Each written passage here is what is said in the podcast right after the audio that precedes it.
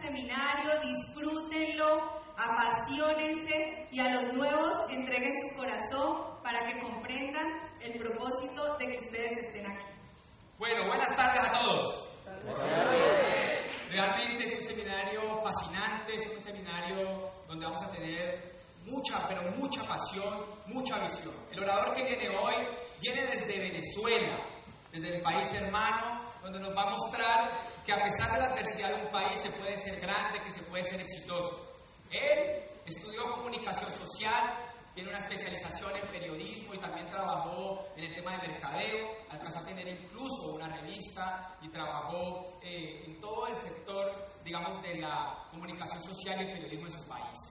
Es una persona apasionada, eh, nació dentro de este proyecto, su familia gesta este proyecto más de 20 años haciéndolo. Él acaba de cumplir 29 años, que en un movimiento reconocido en toda Latinoamérica, que se llama geográficamente inestable. Es una persona que viaja por todo el mundo, es un apasionado de la vida y realmente yo no le quiero quitar tiempo.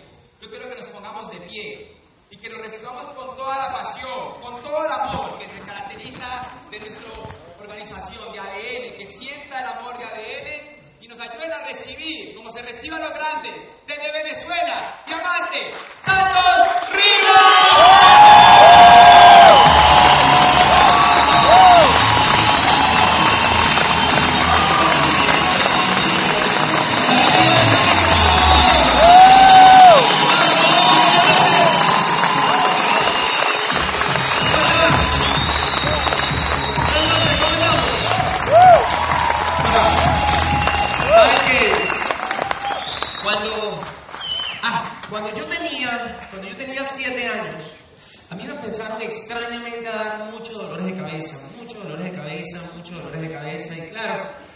Tengo hijos. ¿Quién aquí tiene hijos? Se reproducen bastante. yo no tengo hijos, pero yo me imagino que, pues, si, si tú tienes hijos y un niño chiquito y empieza con dolores de cabeza, dolores de cabeza, dolores de cabeza, ¿te preocupas o no te preocupas? Obviamente te preocupas, obviamente mi mamá se preocupó. Y pues lo primero que uno piensa cuando, cuando le duele la cabeza a un hijo de uno o a uno mismo es que es un tema de la vista, ¿sí o no? O sea, mucho, debe ser que necesita gafas.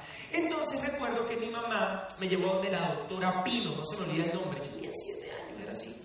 Me llevó donde la doctora Pino y la doctora Pino me hizo el examen de rigor. Ustedes saben que primero pues, lo ponen, le ponen una máquina a uno en los ojos, lo ponen a leer unas letras, ¿sí? Y entonces luego de hacer todo eso, la doctora Pino dijo, el niño tiene astigmatismo miópico. Entonces me pusieron unas gafas así gigantes, yo era de este tamaño, las gafas eran evidentemente más grandes que yo, son un objeto de bullying en la escuela, ¿sí o no? Pero no pasaba nada porque yo hacía lo que sea en función de que, bueno, de sentirme mejor y que no me doliera la cabeza. El punto es que seguían los dolores y obviamente mi mamá se preocupa, menos más, menos más, más. Y entonces viene y le dice a mi papá, mi papá es médico, mi abuelo era médico, que paz descanse, siempre, yo crecí en todo el gremio de la medicina, mi abuelo era dueño de una clínica, en fin. Entonces mi abuelo tenía un neurólogo en la clínica muy bueno, recuerdo, se llama todavía un excelente neurólogo, se llama el doctor Antonaegui. Se recuerda que me llevaron para donde el doctor Antonaegui. Él llamó al doctor y dijo, mira, el nieto mío tiene un tema, tráeme al nieto. El nieto del dueño. Tráeme al nieto. Y entonces el doctor Amaevi lo primero que me hizo fue, eh, pues la consulta, entramos a su consultorio, me preguntó, bueno, es como si fueran unos tambores, o es como que te apretan, y luego me llevó a hacerme dos exámenes con dos máquinas. La primera era una resonancia magnética, te estoy hablando que tengo 29 años, hace 22 años, una resonancia magnética, eh, tal vez 20 años. ¿A quién le han hecho una resonancia magnética? Para el que no sabe, eso es más o menos como una lavadora gigante acostada cuando lo meten al costado y eso suena taca, taca, taca, taca, taca, taca, como por media hora. No sé si hoy en día ha evolucionado el sistema, pero eso era así. Una tortura de media hora. Luego uno lo saca de ahí y el doctor me hizo en su consultorio una cosa que se llama electroencefalograma. Repito, me imagino que eso ha evolucionado, pero en el momento eran unos cables que le conectaban uno al coco, eso lo lanzaba unas rayas en una máquina que entendía el doctor. Y luego de todos esos exámenes, el doctor dijo, bueno, el niño tiene una irritación cerebral, palabras textuales del doctor. Lo primero que vamos a hacer con Santos es que no va a poder comer más huevos, no va a poder comer más chocolate, no va a poder comer salsa de tomate, ketchup, ni ningún tipo de cítrico. Cabe destacar que siempre he escondido con mi chocolate, pero más allá de eso, y el doctor me mandó una pastillita que se llama Tegretol. Me tenía que tomar la mitad de la pastillita en el día. ¿Se dice pastilla aquí o pasta? ¿Cómo le dicen? ¿Se entiende? Y la mitad en la noche. El punto es que literalmente, yo antes de tener 10 años, estaba literalmente medicado por esto que tenía. Así pasó el tiempo y lo fuimos, pues poco a poco lo hemos ido solucionando. Pero ¿por qué te cuento esto? Te cuento esto porque, a ver, lo primero que yo te quiero explicar es que yo no hablo español, yo hablo venezolano. O sea, eso es una cosa totalmente diferente. Por lo que yo puedo decir cualquier cosa que no fue lo que usted entendió, sino lo que yo quise decir. ¿Pasa o no pasa? Uno. Dos. Eh, Aquí la intención de la conferencia va a ser en buen plan confrontarte, pero en buen plan. no va a ser confrontarte. Yo voy a exponer mis ideas y probablemente una que otra idea puede ser que no vaya con un paradigma que tú tienes. Eso es totalmente normal. Lo que yo quiero decir de antemano es que mi intención no va a ser bajo ninguna circunstancia molestarte, ni hacerte sentir mal, ni, ni todo lo contrario. Al contrario, yo lo que quiero es que la pasemos bien la próxima hora. Pero por si acaso yo llego a decir algo que a ti no te guste, Recuerda que no es culpa mía. Lo que pasa es que yo tengo una irritación cerebral. ¿Ya? Entonces, un momento pendiente aquí, imagina. ¿Quién está aquí por primera vez? ¿Quién está por su primera vez en un seminario como este? Puede levantar la mano. Mira, está perfecto. Mano, un aplauso a todos los que vienen por primera vez.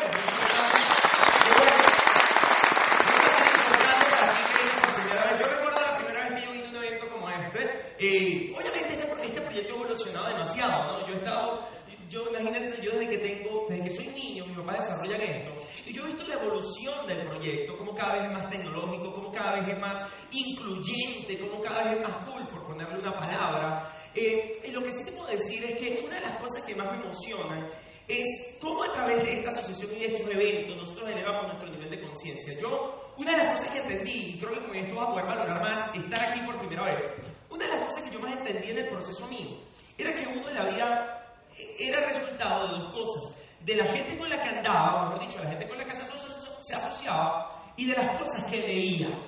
¿Qué leía yo hasta yo arrancar este negocio bien hasta los 20 años?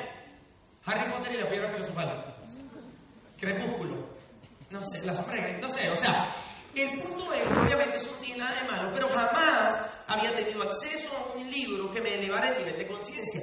Y ni hablar de la gente con la que yo me pasaba. Yo no te voy a decir que mis amigos eran mala gente ni nada por el estilo, pero yo entendí que así como que sumarme para yo ser un emprendedor y salir adelante yo y mi familia, eh, no todos. ¿Pasa o no pasa? Uno no tiene unos amigos que uno sabe que no sirven para nada, pero uno los quiere, uno no sabe qué hacer. Pasa, o sea, eso, es así. Y, y, no está mal, no estoy diciendo que uno le dé una patada en el rabo al amigo de uno, pero yo entendí algo, cuando yo me leí el libro los secretos de la mente millonaria, una de las cosas que dice el libro, en el, lo importante de leer, una de las cosas que dice el libro en el tema económico, en el tema financiero, dice uno tiene que, en cierta forma, buscar estar con gente próspera. O sea, dice, no tiene nada de malo de que tus amigos tengan problemas económicos, porque eso no es culpa tuya y ellos están en su proceso. El problema es que todos tus amigos no tienen ni uno económicamente próspero. Como por lo menos uno, para que te la pases una vez cada 15 días y puedas aprender algo. ¿Se entiende o no? Entonces no tiene nada de malo de vez en cuando uno tener uno que otro amigo que no sirve para nada. El detalle es, o, hacer cosas que pues, el detalle es que qué bueno poder yo asociarme con gente que me sube, ¿sí o no? Qué bueno poder yo asociarme con gente que yo pueda elevar mi nivel de conciencia, mi nivel de autoestima, mi nivel de merecimiento, poder valorar cosas de la vida. ¿Sería importante o no? Totalmente importante por eso estos espacios son tan vitales, no solamente para el que viene por primera vez, sino el que se quede en el tiempo. Una de las cosas que yo veo y he visto en el proceso es que la gente, de las cosas que más le apasiona a este proyecto es el tema educativo. Porque todos, a final de cuentas, estamos buscando la manera de mejorar como persona, o todos estamos buscando la manera de desarrollar habilidades. Una de las cosas que más me emocionan de este entorno es que yo descubrí que iba a lograr dos cosas que son importantes para la vida de cualquiera. Una, potencializar habilidades que ya yo tenía, porque aquí nadie viene en cero tampoco. Yo podía potencializar habilidades que tenía y desarrollar habilidades que no tenía. Lo que iba a dar como resultado de que yo fuera una persona económicamente mejor, económicamente más próspera, pero también iba a tener mejores relaciones con mi familia, iba a ser mejor hijo, mejor papá, mejor hermano, mm, eh, el que tiene un empleo, mejor empleado, y de una u otra manera se convierte en una utopía donde todos somos buenos, y sabemos que tampoco va a ser así, pero por lo menos tener la conciencia estar buscando esa mejora constante. Esa educación continua desde la cuna hasta la tumba de la que habla José. Es potente y apasiona a los seres humanos mantenerse en constante aprendizaje. Así que les un aplauso a ustedes por estar aquí, muchachos, porque de verdad La educación tiene que ser una herramienta transformadora del ser y yo considero que la educación que nosotros tenemos en ADN es una educación que busca, transformar el ser, busca evolucionarnos como seres humanos y como decíamos ahorita en un evento que tuvimos tempranito, buscar mi mejor versión elevada a la mil. O tal vez en lugar de mi mejor versión, mi mejor visión, lo que yo me imagino siendo como ser humano potente. ¿Estamos aquí, sí o no? Lo cierto es que hoy yo venía pensando, a ver, para entrar en contexto para el que viene por primera vez, nosotros desarrollamos comunidades en pro del emprendimiento. Yo creo que ya no es ningún secreto para ninguno. Yo vengo desarrollando comunidades en pro del emprendimiento desde hace por ahí nueve años. Lo he hecho muy bien, me siento, eh, nunca me había sentido tan feliz, nunca me había sentido tan próspero. Con lo que hacemos, esas comunidades que creamos, es algo así como un Instagram, pero más potente, es como un Instagram con esteroides, es mucho más potente y yo he tenido la posibilidad, tengo la posibilidad de tener negocios, lo tengo en Venezuela, tenemos un negocio potente creciendo en Estados Unidos, ha crecido también para, para, para acá, para Colombia, y es increíble porque la tecnología hoy en día nos brinda esa posibilidad.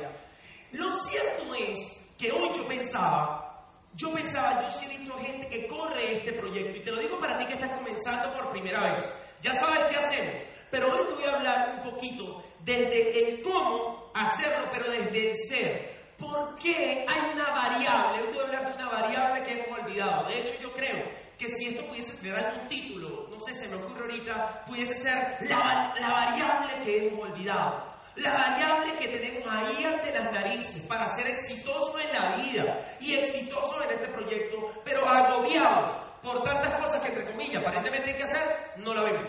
Es que decía el principito, lo esencial, es, lo esencial es invisible ante los ojos. Lo esencial es normalmente invisible ante los ojos. Y yo me he puesto a desarrollar, yo tengo que serle sincero, muchachos. Yo nunca, nunca, nunca había sido tan feliz como en los últimos 3, 4 años. Y te voy a ser más sincero. Yo tengo desarrollando esto por ahí 9 años. Pero en el último año, escucha esto, en el último año, lo que hice en crecimiento de mis equipos, desde el punto de vista económico, desde el punto de vista eh, personal, de propósito, desde, estadísticas como tal de negocio, fue mucho más potente que lo que hice en los otros ocho años anteriores sumado. Desde el punto de vista de crecimiento, yo decía, ¿dónde está la variable? ¿Qué fue lo que pasó para que en el último año el proyecto que tenemos se disparara? ¿Algo interesante saber, sí? Claro. Y yo me he puesto a pensar, y yo decía, claro, si es el mismo proyecto, ya yo sabía lo que tenía que hacer, yo sabía que tenía que, crear las comunidades, pero ¿qué fue? ¿Dónde estuvo? ¿Dónde estuvo esa, dónde estuvo esa variable? Y yo me he puesto a darme cuenta de que nosotros entramos al negocio con una ilusión. Nadie entra a este proyecto para ver. Bueno, uno que otro que entra para ver. Pero normalmente entramos porque algo nos generó una palabra que se llama confianza. ¿Estamos aquí o no?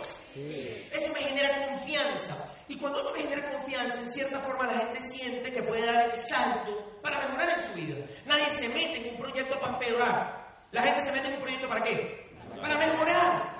Y la gente pasa por una etapa de ilusión y en el proceso el que se educa va entendiendo la ley del proceso y se va quedando, pero hay otros que van desistiendo. Y yo me ponía a pensar qué fue lo que hizo que yo me quedara, pero sobre todo qué fue lo que hizo de que yo creciera. ¿Cómo es posible que este proyecto me haya dado la posibilidad, escúchalo bien, de estar en los últimos por ahí tres años? Hemos estado por ahí en 13 países, como 70 ciudades, ha sido absurdo. Hemos hablado en Madrid, hemos hablado en Milán, hemos hablado de nuestra historia de emprendimiento en New Jersey, pero en Argentina también, en todo Colombia, me conozco su país, tiene un país hermoso. Y yo vengo de un país donde supuestamente todo está destrozado, que no es que sea mentira, pero yo me di cuenta de un principio que quiero que entiendan, es un principio de éxito que tienes que tatuarte en la mente. Porque yo vengo de un país complicado, pero yo entendí que había algo importante. Y de eso, de eso, de eso voy a hablar mucho en la segunda parte, pero yo entendí que había algo importante. Si bien es cierto que es importante las cosas que están pasando afuera en mi entorno, mucho más importante es lo que está pasando adentro. Mucho más importante es el espíritu que yo tenga.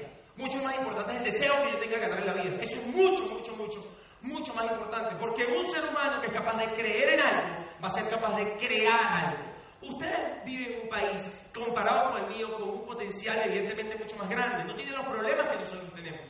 No es un país perfecto, pero no tiene los problemas que nosotros tenemos. Y desde mi perspectiva, muy humilde, yo considero que una persona que aprenda a hacer esto con intencionalidad bien hecho, la saca del estadio, como decimos en Venezuela. Y es que yo me he dado cuenta de un detalle, y ahí voy con la variable. Es que hay dos maneras de construir este proyecto. Oído el tambor, oído. Hay dos maneras. Normalmente cuando uno quiere crecer en este proyecto, uno normalmente, como cualquier negocio en la vida, uno tiene que entender uno tiene que ponerse metas y todo, como cualquier empresa, ¿sí o no? El detalle es que hay una variable, y es que hay dos maneras de hacerlo. Hay una manera que es desde la desesperación, desde el miedo y el afán, esa es una. Y hay otra que es desde el amor, desde la pasión, desde ese propósito de ilusión. En una está el ego, la desesperación, en la otra está la esperanza, que es lo contrario a desesperarse, está la esperanza y está el amor, no el ego. Por un lado, los dos, escúchame, los dos quieren calificar. Los dos. Los dos quieren conseguir cosas grandes con este proyecto y con su vida. ¿Sí o no? Los dos quieren cosas grandes. La diferencia es que por un lado, uno, yo lo veo en este plan, es que yo voy a hacer, por ejemplo, voy a calificar porque mi familia tiene que salir adelante, y eso es cierto. Pero en el hacer, en el desespero, hay que no manera de llorar. Hay que uno puede llorar de desesperación, así como uno puede llorar de pasión y de emoción. Es totalmente diferente. Y ese ingrediente es supremamente importante para hacer esto. Supremamente importante. Mire, yo tengo una Laura, una, chica en el equipo. Eh, yo la quiero mucho, se llama Gloria. Y yo he visto, la tipa tiene todo. Tiene conmigo desarrollando esto, que ocho años tal vez. Ella con su esposo. Un potencial. Eh, de la industria petrolera en Venezuela, todo el pedigrí, cualquier cantidad de, de diplomas habido por haber. Escucha, tiene razones. Tiene dos hijas bellas, lindas, tiene razones, razones tiene. Se sienta con ella, les promete, quieren, quieren echar para adelante. Y, y, y de verdad ama este proyecto con todo su corazón. El detalle con ella es que cada vez que va a correr algo en esto, lo hace desde la desesperación. Ella se coloca metas en esto, pero lo hace desesperada. Porque sí, porque le voy a demostrar a eso. ¿Sí me explico? Y en el proceso ha venido otra gente, tal vez con menos talento que ella, pero en su accionar hay amor. En su accionar hay pasión. En su accionar hay brillo en los ojos. Esta chica, esta chica de mi grupo, cuando habla con alguien, ella la propuesta es buenísima. Lo que dice es buenísimo, pero su energía es súper maluca. Su energía no camina. Su energía no es, no es. Está en oferta, está desesperada. Está desesperada por hacer que le funcione. Y el mismo afán es lo que le está dañando. El mismo afán es lo que le está dañando. Así como tengo gente corriendo con urgencia, pero sin afán, conociendo gente todos los días, conectándolos a este programa educativo, despertándole el ansia de ganar en la vida, despertándolos, despertándolos, conectándolos a la educación, diciéndole, ve lo que estoy leyendo. Es el mismo accionar. La única diferencia es que esta gente le los ojos. Es más, tengo gente que no habla tan bien como ellos dos. Ni siquiera entienden mucho dónde están metidos, pero hay algo espiritual en ellos, hay una emoción, hay un brillo en los ojos que es totalmente diferente. Lo que pasa es que eso es una decisión totalmente de nosotros. Yo me di cuenta entonces que en el accionar del emprendimiento en el mundo, pero sobre todo en nuestro proyecto, hay dos maneras que usted lo haga. Usted puede salir por ahí desesperado, hacer, a, abrir las puertas con un bate, porque cualquier puerta se abre con un bate, o salir con amor con la llave en la mano. Hay gente que sale a abrir las puertas de este negocio con un bate. Ah, porque yo lo voy a hacer por mi familia. ¿Qué diferencia? Lo voy a hacer por mi familia. A decir, uy, yo lo voy a hacer por mi familia. Mismo principio, misma meta, mismo fin, dos energías totalmente diferentes. Y yo sé que no es fácil. Porque ni que yo fuera el Dalai Lama, o obviamente a uno lo afecta, marica, las vainas, o sea, a uno lo afecta las situaciones.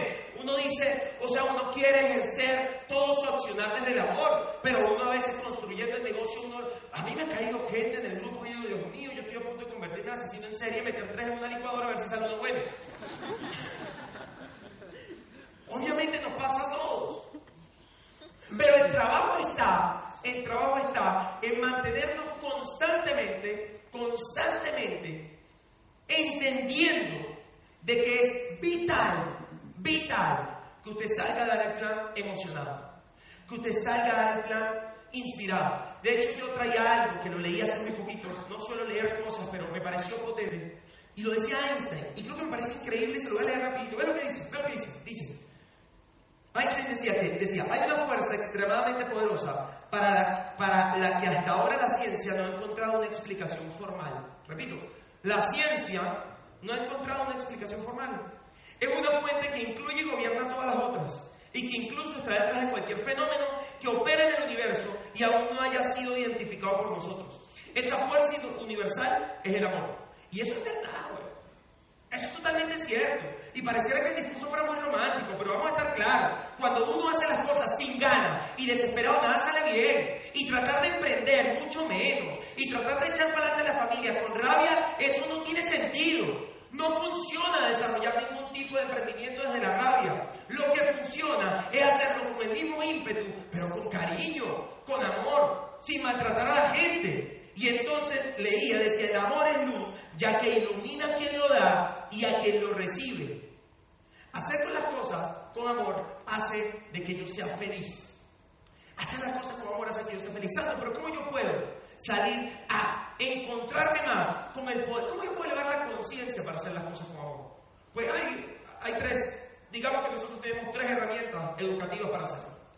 Nosotros tenemos los audios y los, todo el material audiovisual. ¿Saben o no saben? Sí que es diferente ver los videos de José con intención de aprender a verlos simplemente porque es un requisito para aprender. Es totalmente diferente. Es que la intencionalidad de escuchar a audio en pro, de que eso me mejore y yo pueda ser mejor ser humano, totalmente diferente a tratar de hacerlo simplemente para hacer el cheque. Es que la otra, porque, y, de hecho, ¿para qué me sirve? Pues todo el material audiovisual hace una cosa, te mantiene el estamina mental todos los días power. Yo escucho audio todos los días de este proyecto porque yo necesito mantener mi estamina emocional power, porque yo necesito tener mi energía a tope y por eso lo escucho. No es un tema motivacional, es un tema de conciencia. ¿En qué sentido? Yo sé de que yo no soy perfecto y yo sé que ninguna mente es inmune a su medio ambiente. Repito, decía Iván Morales, ninguna mente es inmune a su medio ambiente. Por lo tanto, si yo no me mantengo constantemente escuchando gente que me aporte en el coco, Eventualmente por la situación económica, política y social y familiar de mi entorno me voy a ver afectado y mi energía se va a ver opacada y entonces yo voy a salir a hacer el negocio en desesperación y desde ego. ¿Se entendió o no se entendió? Entonces, evidentemente, por eso yo empecé a escuchar los audios, porque yo necesitaba mantener la gasolina, porque los audios me mantenían la emocionalidad arriba. Empecé a leer, porque yo se leí hace rato. ¿Qué había leído yo? Harry Potter y la piedra filosofal. Pero cuando yo empiezo a leer estos libros, la lectura me empieza a elevar el nivel de conciencia. Y yo me leía libros como Burlar el Diablo y yo decía, Dios mío, pero ¿por qué yo no había leído esto antes? Y yo me leía, y yo me leía, en la magia pensar en grande, yo decía, pero ¿por qué a mí me mandaron a leer el relato de un náufrago en la escuela en lugar de mandarme a leer esto? Y yo me ponía a leer y me daba cuenta del poder que había. Ah, tenemos hábito de... Claro que no, vamos a estar totalmente conscientes. Yo recuerdo, estos eran los consejos de, mi, de, de los consejos de la gente, ¿cuáles son? Tienes insomnio. Lee un libro para que te dé sueño rápido. Increíble. Increíble. Uno es resultado de las cosas que leí, la gente con la que anda, y uno recomienda cuando alguien tiene insomnio agarra un libro. Imagínense ese patrón de pensamiento, por eso es como, como sociedad a veces. estamos tan golpeados? Porque tenemos una, digamos, tenemos una idea incorrecta de, por ejemplo, eso. Y los eventos como este, lo que elevan es el nivel de creencia. Y toda la intención y todo el evento de hoy, digamos, hay juntas, hay seminarios como este y convenciones. Gracias.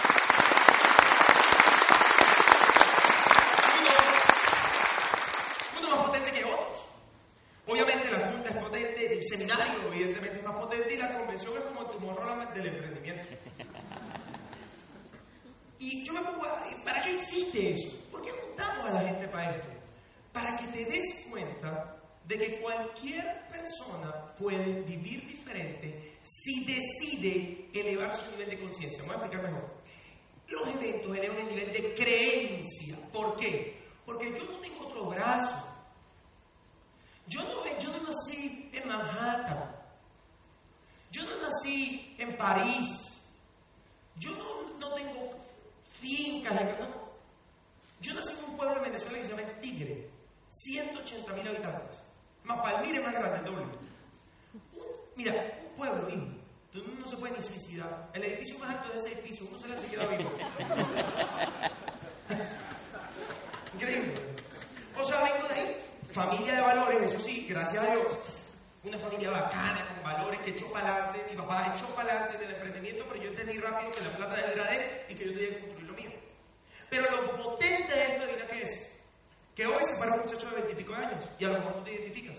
Pero el mes que viene se para uno de 50 y se identifica otro, no sé si me explico. Y lo, lo, potente es la pluralidad de gente con éxito que decide hacer algo diferente con su vida. Este evento el nivel de creencia y la convención mucho más. Lo que buscamos es que te des cuenta de que cualquier persona que desee elevar su nivel de conciencia lo puede hacer. Es que les soy sincero, la vida cambia trascendentalmente cuando uno cambia la manera de pensar. Y la única manera de cambiar la manera de pensar es según lo que uno lee y de la gente de la que se asocia. Es que te voy a dar el mejor ejemplo. Mira esto. Yo a los 16 años, yo me fui a Estados Unidos un año inventando con papá. Me devolvió a Venezuela. Mi país tiene el éxodo más grande de su historia. Se calcula que en los últimos 10, 15 años se han ido más de 3 millones de venezolanos. Eso en algún momento pasó en Colombia. Todos en Venezuela tenemos un amigo colombiano. De verdad. No lo digo en mal plan. Todos en Venezuela tenemos una profesora. Es una tía. Siempre uno pensar en una tía de un tipo de sección.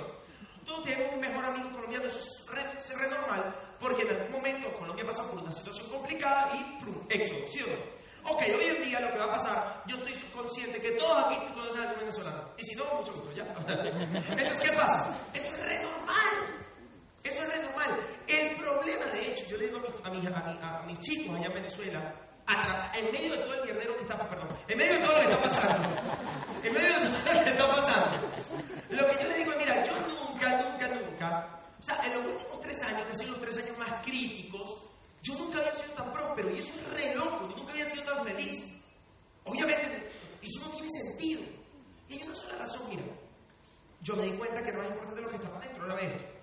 Tengo muchos amigos que se van. Ven lo importante que es la educación. Y se van a Miami. Y ahora el código postal es 33025 en lugar de 6001 donde yo vivo. Y la vida no cambia trascendentalmente porque uno cambia de dirección. La gente a veces le huye a los problemas dice, no, me voy de Cali, ya no puedo más. ¿Conoce gente así? No lo critico, me voy para Bogotá. ¿Conoce gente así capaz? ¿Sí he escuchado eso alguna vez? Me voy de aquí. Y claro, el entorno en cierta forma funciona, pero no es trascendental. La vida de los seres humanos cambia trascendentalmente cuando cambian su manera de pensar. Es la única manera. Si tu manera de pensar está llena de escasez, pues obviamente uno puede vivir una vida totalmente de escasez. Si la vida de nosotros está llena de abundancia, de prosperidad y de amor, puedo vivir una vida así. ¿Por qué lo sé? Lo digo como testimonio porque es lo que yo vivo. Lo digo como testimonio porque es lo que yo vivo. Entonces yo me empecé a dar cuenta de un principio, muchachos. Si yo empezaba a asociarme, ah bueno, y hablar de la convención, eso eleva mucho más el nivel de creencia. De hecho, yo tengo el placer de voy a estar en la convención con ustedes en marzo, va a ser un evento increíble, increíble, increíble. muchísima gente. Estamos hablando muchísima Viene oradores de Bogotá, viene una, pareja de México, repower, o sea, gente que tiene años haciendo esto con yo le acabo, viendo una pareja que se llama Paco y Giovanna Bazán, yo le acabo de una convención, un pedazo de su grupo en Las Vegas, y eran como 8.000 personas. ¿Sabrán o no sabrán? Una gente cree que construyó un proyecto educativo con esto. Yo decía, yo decía en Las Vegas, imagínense, y somos un mundo al revés. En Las Vegas uno que va al desorden. ¿Quién va a Las Vegas? ¿A quién se le ocurre meter 8.000 cabezas en Las Vegas? Para hablar de echar para adelante y de amor y de pasión y propósito. O sea, uno tiene que tener mucha influencia y ser muy capo para hacer eso, ¿sí o no? Y eso es la pareja que viene. ¿Sería importante aprender? Total. Total. Porque la educación es continua. De hecho, lo que más nos daña como seres humanos es cuando sentimos que ya sabemos todo.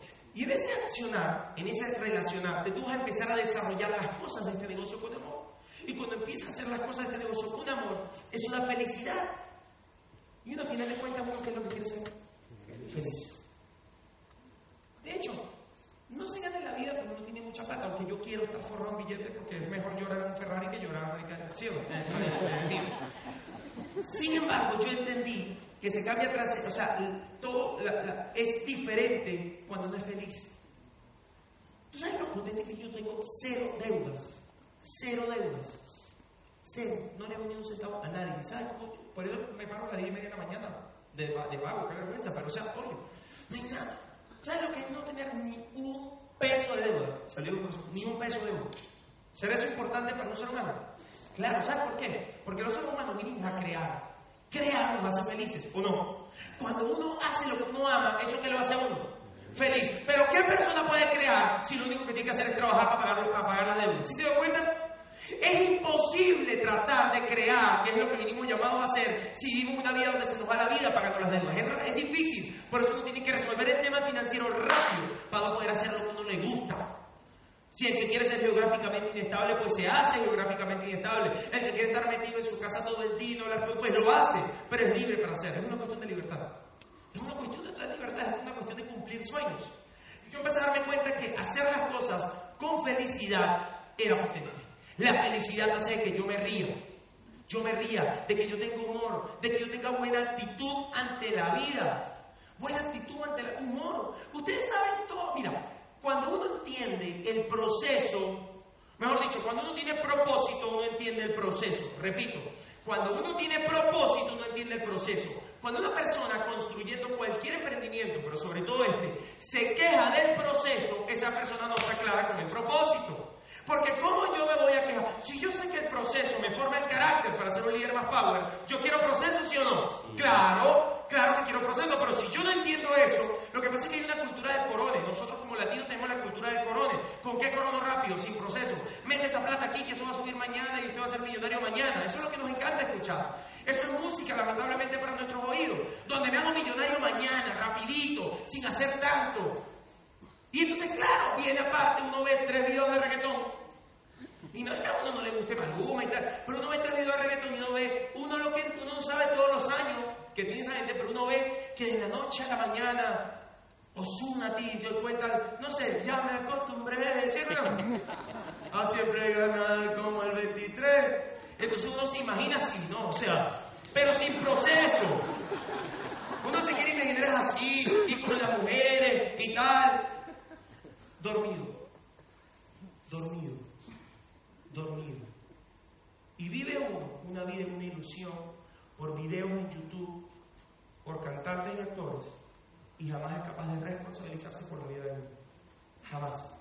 Prefiere vivir uno en la ilusión. Decir, "Mm, ¿por qué yo no canto, Dios mío? Dios se mira, esta persona tanta plata. Entonces, el proceso, uno aprende a reírse de las cosas que le pasan. Usted se imagina las cosas que a mí me han pasado. No, yo estoy seguro que no se imagina. Yo le voy a contar parte de cosas. Y el detalle no es lo que me pasa, sino lo que me digo de lo que me pasa y la actitud que tengo. Pero es increíble, de hecho.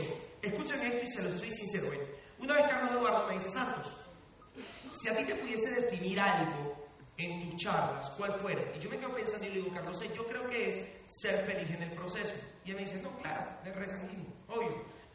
Sé porque yo creo que es muy maluco emprender y desarrollar este proyecto como si fuera con el Via Crucis. O sea, yo no, yo no consigo un negocio de Via Crucis. No consigo ese, no consigo eso. Consigo la pasión, entiendo en mi mente, entiendo la pasión, entiendo que la gente se emocione, no entiendo ese sufrimiento, lo respeto, pero no lo entiendo. Y de hecho todos estos son para que la gente despierte y deje de quejarse y empieza a reírse, empieza a reírse con el pensamiento. Es que mira, decía Aquiles Nazoa, por eso uno tiene que aprender, uno se ríe de cosas, o sea, uno tiene que aprender a utilizar el humor y a ser feliz. Te lo repito, uno tiene, ¿están de acuerdo conmigo, sí o no? Uno tiene que aprender a utilizar el humor de ser feliz. Aquiles Nazoa, que es un poeta venezolano, decía que el humor es el que, el que tiene humor, piensa sin darse cuenta de que está pensando, o sea, es pensamiento de contrabando. Y es increíble cuando uno entiende ciertas cositas. Escuchen esta historia cortica, pero es apasionante. Y por eso estos espacios son tan increíbles. Hay una novela potente que se llama El nombre de la rosa. Esa novela, yo se la escuché a, un, digamos, a un profesor potente en mi país, de la Universidad Simón Bolívar. Y él contaba sobre esta novela. Esta novela habla, chicos, sobre un monasterio en la época medieval. Y en este monasterio hay un monje, un monje viejo, que ha empezado a asesinar gente. Así cuenta la novela. Empieza a asesinar personas porque este monje tiene un libro sobre la felicidad, el humor y la risa. Y no quiere que nadie lo tenga. Y desde las cosas más locas que ha hecho, como lo tenía escondido, en, en las hojas del pergamino del libro, como son hojas pesadas y la gente tenía que hacer así para pasarlas, colocaba veneno en las hojas del pergamino para que cualquiera de estos que se escurría y tomaba el libro, cuando hiciera así por segunda vez se envenenara. Empiezan a surgir muertes ahí en el monasterio y la gente empieza a no entender qué pasa. Y entonces hay una especie de héroe, evidentemente, como en todas las novelas, un monje, una Guillermo de Buckingham se llama, una especie de Sherlock Holmes, y él empieza a buscar y a recopilar pistas para entender estos asesinatos tan raros que están pasando en el monasterio. Y entonces en, esa, en ese proceso se da cuenta de que era este monje. Y hay una parte del libro donde, donde tiene una confrontación con este monje viejo y le dice, ¿por qué estás matando a la gente así? ¿Por qué quieres esconder el libro? ¿Cuál es tu desespero con que la gente lea sobre la risa, la felicidad y el humor? ¿Cuál es el problema? ¿Cuál es el problema? Mira, si tú quemas el libro, igual, igual la gente se va a reír, igual la gente va a ser feliz, igual la gente va a disfrutar. Y el monje le dice algo increíble. El monje le dice, sí, pero la gente se ríe de sus pasiones infradiafragmáticas. Me explico. Por aquí está el diafragma, ¿sí o no? Existe la parte infradiafragmática y la supradiafragmática. De aquí para abajo, todo lo malo. Que, me, que como, a quien me como, todo lo que peque. De aquí para abajo, todo lo malo, ¿ya? La gente se ríe de sus pasiones infradiafragmáticas.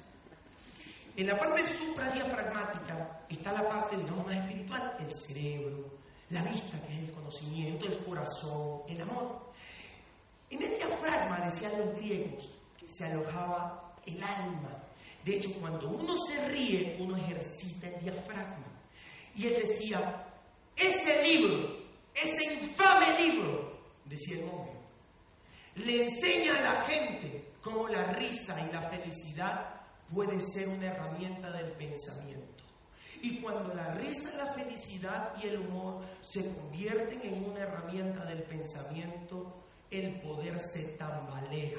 Dice, la gente peca, va, peca con sus pasiones infradiafragmáticas, al otro día se arrepienten y vienen a donde mí la iglesia y yo obviamente ellos se confiesan conmigo y yo tengo más poder sobre ellos. Pero ese libro, ese infame libro, que la risa puede ser un objeto, un objeto del pensamiento y si eso es así, el poder se tambalea, porque la gente empieza a pensar y cuando la gente empieza a pensar, la gente pierde miedo y no nos conviene que la gente pierda miedo. Imagínate lo increíble que es leerse un libro. Imagínate lo increíble que es entender ese principio. Cuando uno lee eso, cuando uno escucha eso, uno se da cuenta, cuando el tipo habla de la risa con el pensamiento, se refiere a que cada situación que nos pase podamos tener una perspectiva donde nos podamos reír de eso en el buen sentido de la palabra, porque entendemos que es el proceso, porque podemos ver las cosas con otra perspectiva, porque podemos aprender a disfrutar de lo que nos, de lo que nos pasa. Porque entendemos de que no es lo que me pasa, sino lo que me digo de lo que me pasa. No es lo que me pasa, sino lo que me digo de lo que me pasa, lo que me digo. No es la situación, de hecho, es la emoción. Y la emoción viene de los pensamientos. No es la situación, es la emoción. Y la emoción viene de los pensamientos. Cuando yo empecé a atar esos cabos, yo me empiezo a dar cuenta de que la clave, muchachos, para mí en mi crecimiento en este proyecto ha sido de que yo he sido en el buen sentido de la palabra bien sinvergüenza haciéndolo porque yo me he reído, yo he sido feliz, Yo he corrido metas enloquecidamente, pero apasionadamente. En los momentos que he corrido metas desde la desesperación, desde el ego por ser mejor que otro, y desde, esa, desde ese afán, nunca me ha salido nada. Pero cuando he empezado a desarrollar esto con amor, la gente conecta. La gente quiere estar con gente buena. De hecho, yo soy partidario y yo creo que los buenos somos más. Yo creo que los buenos somos más. Lo que pasa es que, lastimosamente, la mayoría de los buenos jamás nos enseñaron este tipo de cosas. Pero es hora de que la gente buena tenga poder. Y la única manera de que la gente buena tenga poder es que tenga conocimiento. Es que despierte, es que entienda ciertas cosas. ¿O es así? Y una persona cuando despierta con un programa educativo empieza a ser diferente. ¿Por qué estamos tan apasionados con este negocio, chicos? Porque yo particularmente no tenía, primero, una opción financiera, pero sobre todo, cuando yo hubiese aprendido todo lo que sé, cuando me hubiese asociado con gente como Carlos y como Oscar, ¿cuándo? ¿Cuándo en la vida? Yo vengo de un pueblo en Venezuela, no había manera lógica de yo tener contacto como ellos o como su esposa, no había manera, no había manera. Pero una de las mejores cosas que me ha dado esta asociación es poder tener amigos por el mundo que me suman, que me hacen despertar, que me vuelven mejor persona, mejor hijo, mejor hermano, mejor novio. ¿Se entiende o no se entiende?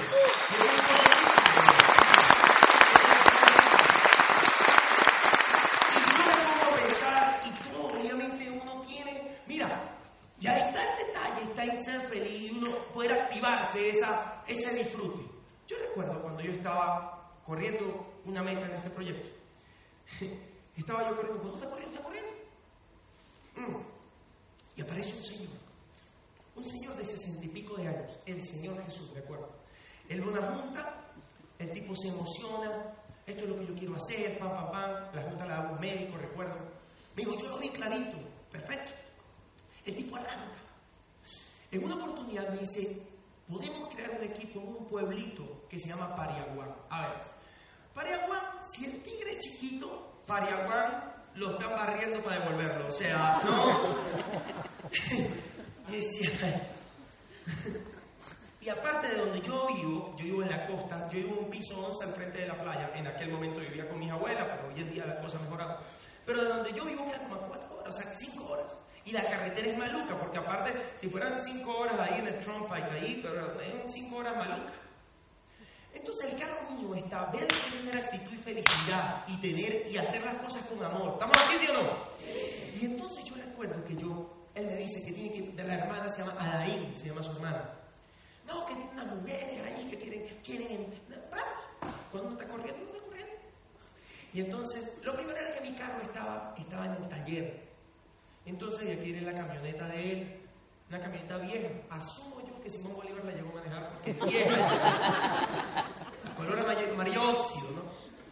Ahí en la mitad de la carretera estoy tocaba echarle agua al radiador. Se quería, no había que ser parada siempre porque la camioneta se recalentaba. El Señor Jesús tenía un afán por siempre tomarse una cerveza, no era alcohólico, pero iba echándome cuenta. Yo lo veía y yo decía, no, que toca disfrutarse del proceso, el calor, y entonces, aparte era muy loco porque todos sus amigos eran gente de 60, 70 años y era re rara la imagen porque decían, pero ¿qué hace este muchachito con este viejo? ¿Qué hace este viejo con este muchachito? Aparte que había algo que no llegaba a entender. Yo tenía en ese momento 24 años y no había manera que me dijera Santos. Me decía Señor Santos. Y yo, pero entonces, aparte, nosotros éramos como un equipo celestial, el Señor Jesús y el Señor Santo. Manuel nosotros.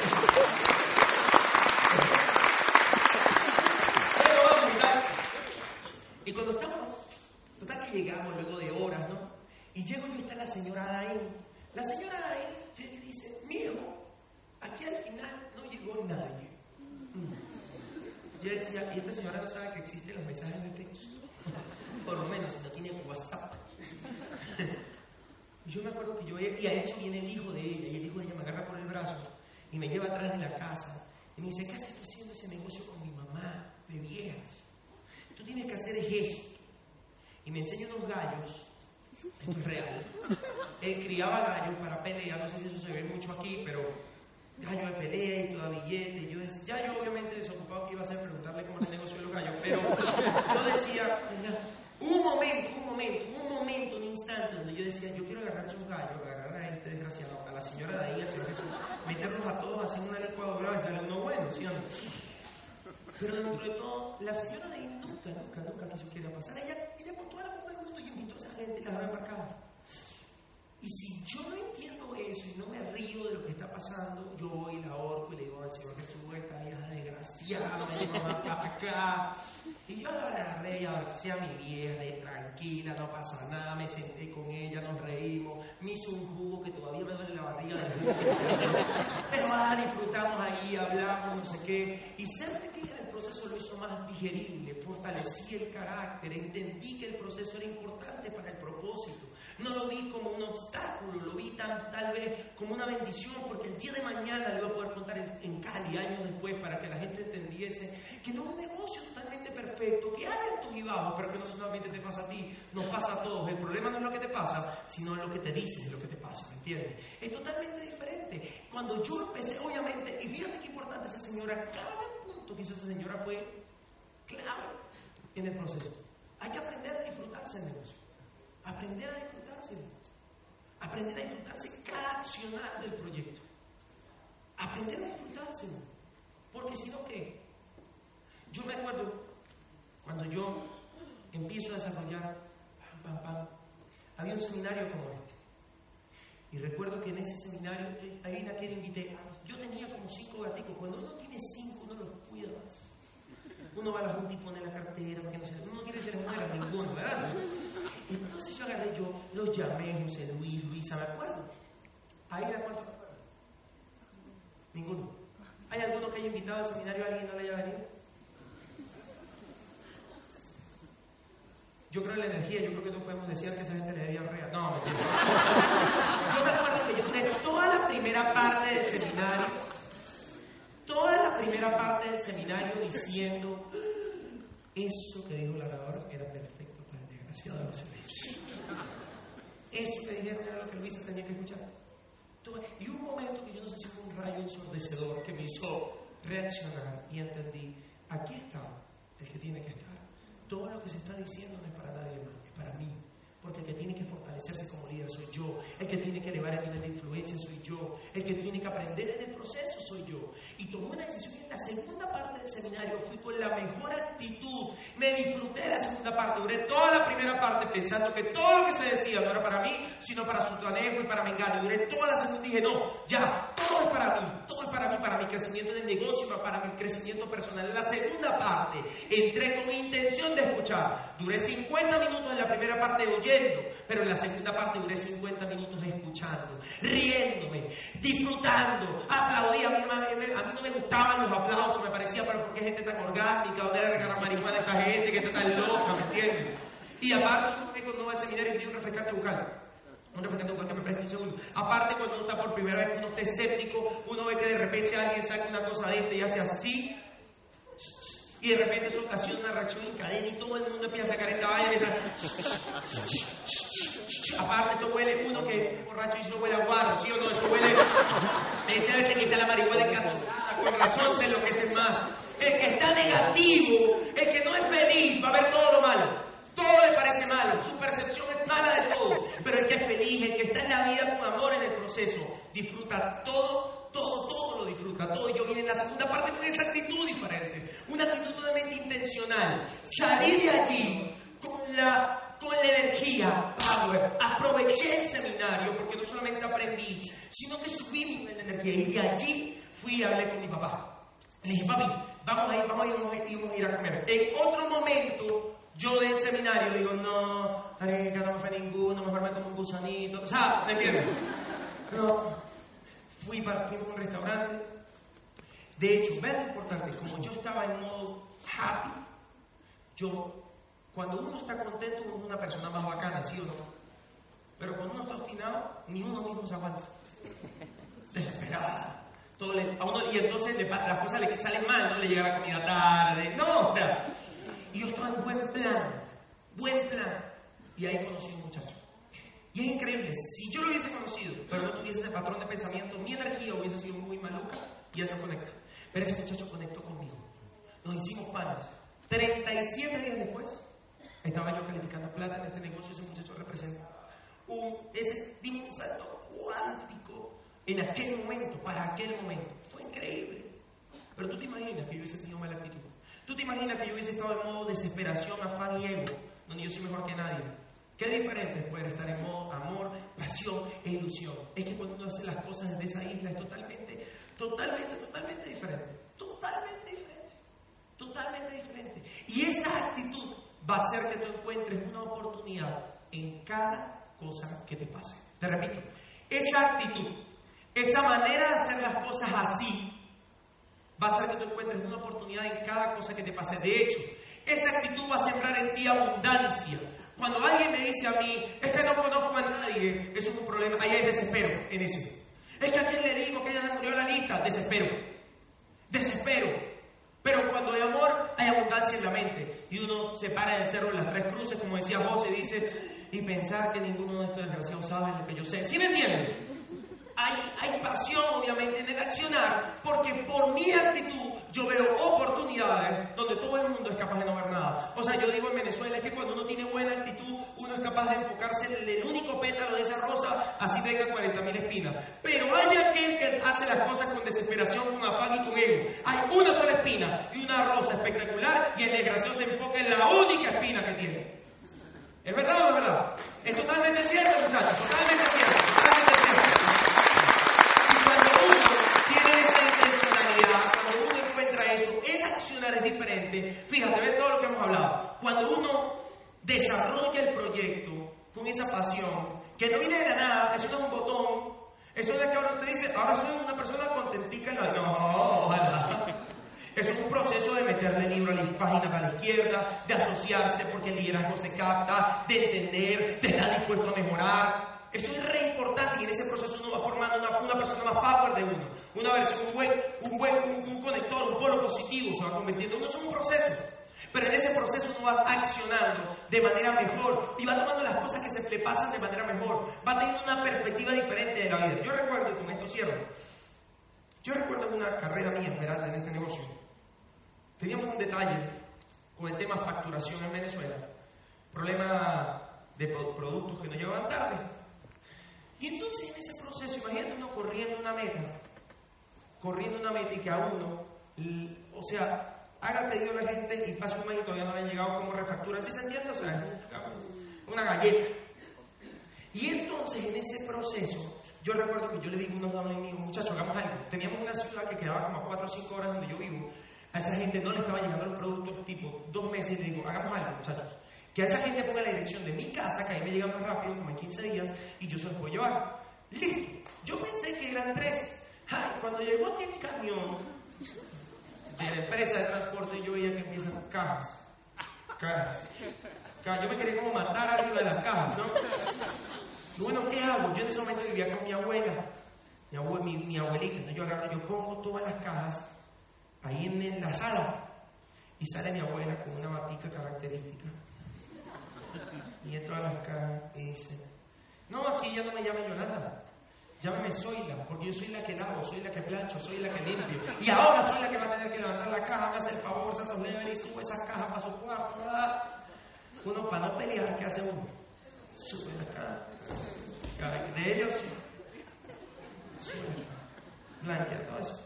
Digo, no me van a caber en el carro todas las cajas, tengo que sacar estos tarros desgraciados, meterlos en bolsas. Entonces abría las cajas, facturas para allá, para acá, pero un armado. Bueno, no. Me voy para esa ciudad por todos lados. Monta el carro iba full de tarros. El negocio no tiene nada que ver con los tarros, pero hay que facturar. Y entonces yo voy ahí dos horas. Paso por una ciudad, por, ese, por el tigre, paso por el tigre, busco más tarde, el carro iba toteado en todos lados. Y entonces pasó con un par amigo que se llamaba Omar. Flaquito, el único que me podía acompañar. Porque, porque que soy muy full, muy full. Es que Omar, y yo siempre digo, marica, vos sos la propaganda del hambre. O sea, entonces iba Omar ahí, aparte, Omar es turco, entonces tiene una mirada como peligrosa. Es esa gente con la que uno no puede hacer ninguna vuelta por ahí porque siempre anda como así, no, ya, o sea, cambia los ojos, no, porque soy así, anda como siempre como desesperado. ¿De qué pasó buscando a Omar? Íbamos él y yo, faltaban dos horas ya el carro full, y en el fondo allá veo un retén, un retén militar. Yo digo, Dios mío, yo tengo cara de la derecha, o tenía. Pase por yo tengo el récord. Cuando yo tenía 18 años, O sea, hace 11 años tenía el récord me llegaron a parar hasta 5 y 6 veces en el mismo día. Por retén que pasaba para la derecha. Papeles, papeles, papeles. No sé qué pasa. Entonces yo veo así y yo le digo Omar, ah, toma energía, tranquilo, haga, no toda la película, bueno, brother, cara de millonario, tranquilo, no pasa nada. Vamos, pero la cara de Omar y la mía también con el sur aquí. Cuando estamos los dos tipos en retén, los dos militares nos ven, dicen, ciudadano, a la derecha. Mm. Entonces salimos, entonces bueno, abra la, ¿cómo dice atrás la, la maleta, la cajuela? Cajuela, abra la cajuela. Mm. Y abre esa cajuela y sale eso. Y él me dice, ¿qué es eso? ¿Cómo yo le explico a un militar mal pagado que está en un de 40 grados, que odia su vida y su trabajo? ¿Cómo yo voy a decir, señor oficial, yo soy networker y el network marketing surge hoy como el método de introducción? y yo le digo, es unos tarros que yo vendo. Yo no sabía qué decirle.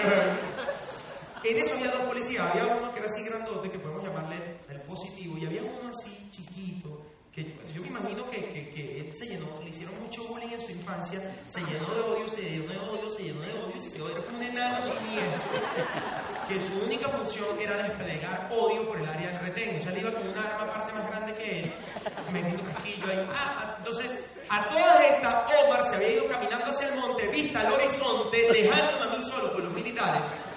Pasaron de todo, el tipo entonces viene y me dice, ¿dónde están las facturas de todo esto? ¿Se recuerdan dónde estaban las facturas?